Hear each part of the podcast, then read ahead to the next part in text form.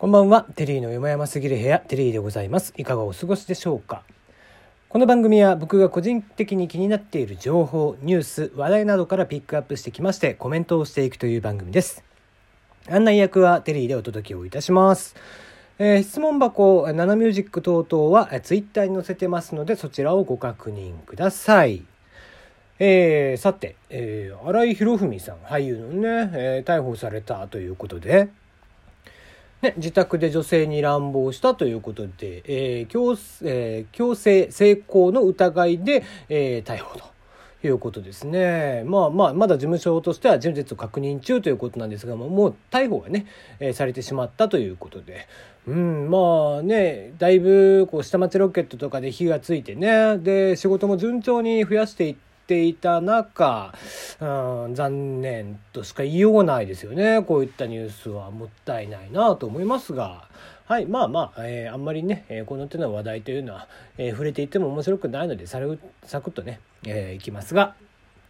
えー今日もツイッターを見ていたらですね、えーとある、えー神戸になるのかな、えーカフェバーの方がですね、え写真を載せていらっしゃって、その写真がね、お店の写真で入り口のところに張り紙がしてあって、その張り紙をこう写真撮られていてという。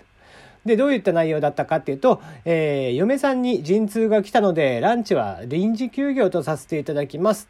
初めての出産となる嫁ですが、夜までに産んでやるからお前はミルク代を稼いでこいと言われましたので、バータイムは通常通り営業しますということで、えー、まあ随分ね、えーかっこいいおかみさんといえばいいんですかね、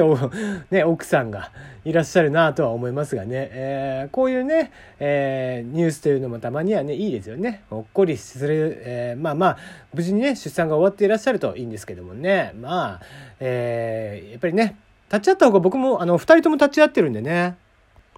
僕もね我が子の出産2人とも立ち会いましたけどもやっぱりね立ち会った方が、えー旦那様の方もね、えーまあ感動がひとしおとは思いますんでぜひぜひ元気なね赤ちゃんが生まれていますようにということでまあでもねこの間も言いましたけども赤ちゃんっていうのはもうとにかくね可愛いでしかないんで。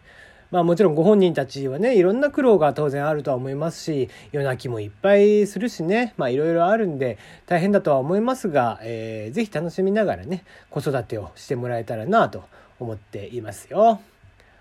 はい、えーじゃあ次のニュースです。えーちょっと前のニュースになるんですけども CNN さんがですね、えーアメリカの CNN さん、えーニュース専門あニュース専門のアメリカのテレビ局ですね、えーこちらが、えー CNN トラベルというのをやっていて、えー今年2019年に訪れるべき19の場所っていうことで特集をされていたそうで。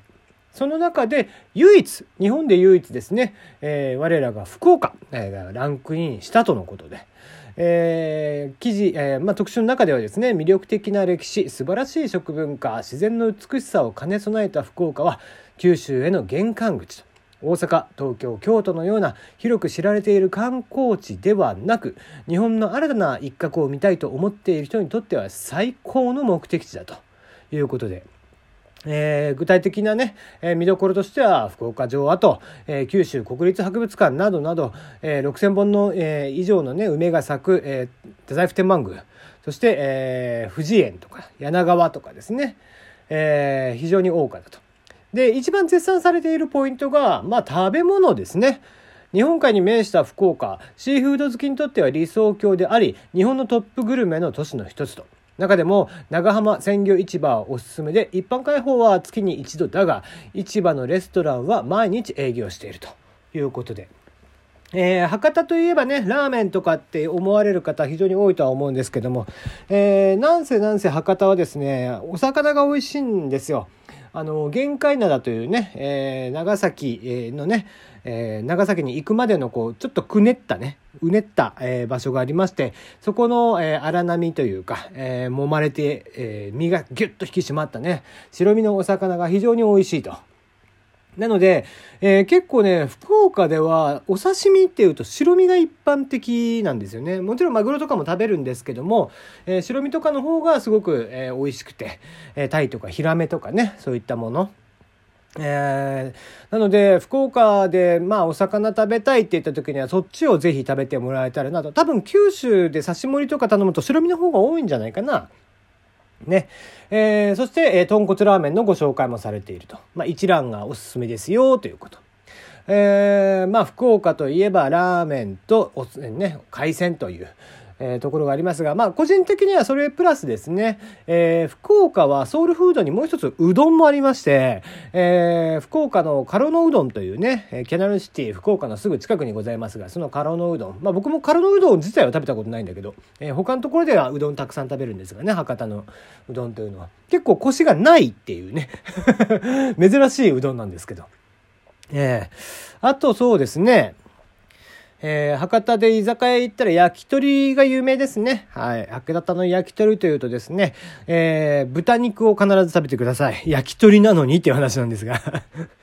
えー、豚串が必ずね、置いてあって、その豚串で、えー、そのお店の味が測れるそうです。これ博多は、えー、花丸さんが、えー、毎回おっしゃっていることなんですが、えー、博多の居酒屋は、えー、豚串を食べて判断すると。いうのもう挨拶代わりの一本ということなのでね、えー、海鮮そしてラーメン、えー、それ以外にも、えー、例えばお昼ご飯にはじゃあうどんとか、えー、夜もうちょっと飲みたいなっていう時には焼き鳥食べに行くみたいなね、えー、九州の博多の旅行はぜひしていただけたらいいんじゃないかなと思っていますよ。はい、続いてですね、えー、これまで宇宙でしか発見されたことのないダイヤモンドより硬い宝石が発見されるということで、えー、イスラエルですね。えー、最近イスラエル北部、え、シェファーヤミンというところにて、えー、あ、ごめんなさい、シェファーヤミン社ですね、えー、宝石の採掘を行う会社によってマッ、全く新しい鉱物が発見されましたこちらはサファイアに埋もれた姿で発見をされたんだけど、えー、発見地にちなんでカルメルタザイトカルメルタザイトと命名されました。えー、外観とかは、えー、ルビーもしくはサファイアに似ていますと。で、えー、なんですが地球上で発見されるどんなサファイアにも似ていないんですってその見た目的な話ね今度は。でかつてそれと同じものが特定されたのはなんと宇宙でしかなくて検査から、えー、この物質というのはダイヤモンドよりも硬いということが判明していると。ね、なんせ今まではまあ鉱石というと、えー、宝石というとね、えー、まあ、ダイヤモンドが一般的には一番硬い鉱石だと言われていた中でこの、え、カルメルタザイトが、え発見されたと。えー、まあもちろんね、もう今回発見されたのは、最大のもので33.3カラットということなんですが、ここの場所でしか今のところは見つかってないということで、えー、まあもしかして市場にもし出回ることがあれば、まあ、えー、ダイヤモンドよりも、高めで、えー、まあその希少性からとんでもない金額がつけられるんではないかなということが予想されていますということですね。うん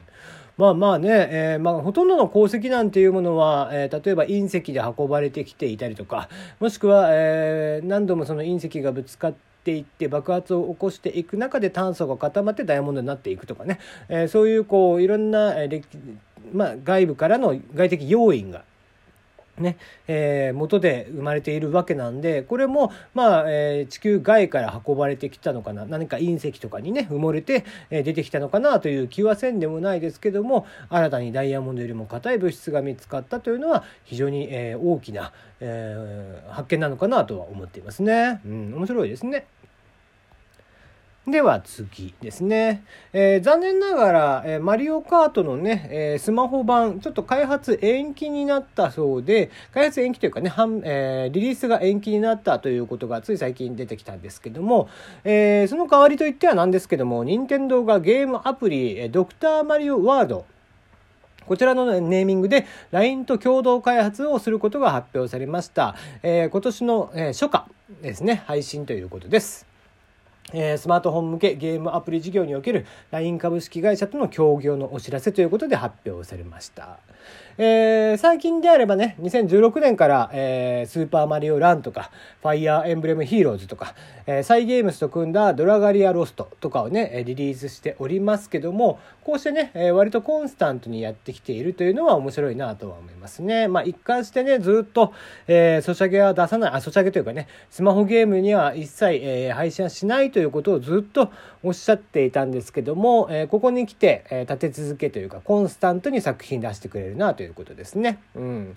まあまあ、えー、海外からもやっぱり人気が高いマリオ、えー、というところで、えー、おそらくは、えー、スーパーマリオランと同じく、まあ、比較的課金の要素は低めで、えー、ゆっくりじっくり遊べる内容になるんじゃないかなとは思っていますけどね。うん。果たしてどうなりますかね。最後ですね、えー、新エヴァ。えー、やっと動き出したようですね。打ち入りがついに開催ということで、碇真司役、尾形めぐみさんら、えー、意気込みを投稿ということで、えー、新エヴァンゲリオン劇場版、えー、まあこれはちょっと読み方がわからないんでね、えー、まあ最終話と言えばいいんでしょうか、えー、完結編と言えばいいんでしょうか、こちらの打ち入りが行われたことを、えー、尾形めぐみさんがツイッターでご報告しております。はい、えー、まあ、豪華なメンツですね。えー、いろんな方が集まって、キャストの方々が一緒になって写真を写しておりました。で、えー、公開は2020年ということで、えー、公開予定というのが去年の7月に、えー、発表されましたよね。まあ、なんちゅうか、えー、エヴァンゲリオンもね、ドル箱ですからね、えー、引っ張って引っ張ってという感じ。まあもちろんね、庵野監督がいろんなお仕事があって、えー、なかなか制作が思うように進まなかったっていうのもあるとは思いますが、ああ、いっそね、えー、サクッとちゃんと早めに終わらせていただきたいなと。もう待ってらんねえからね、マジで。なので、えー、ちゃんとね、えー、これを持って、またここからね、延長ということにならないようにぜひしていただければなと思っております。それではまたまた明日お会いいたしましょう。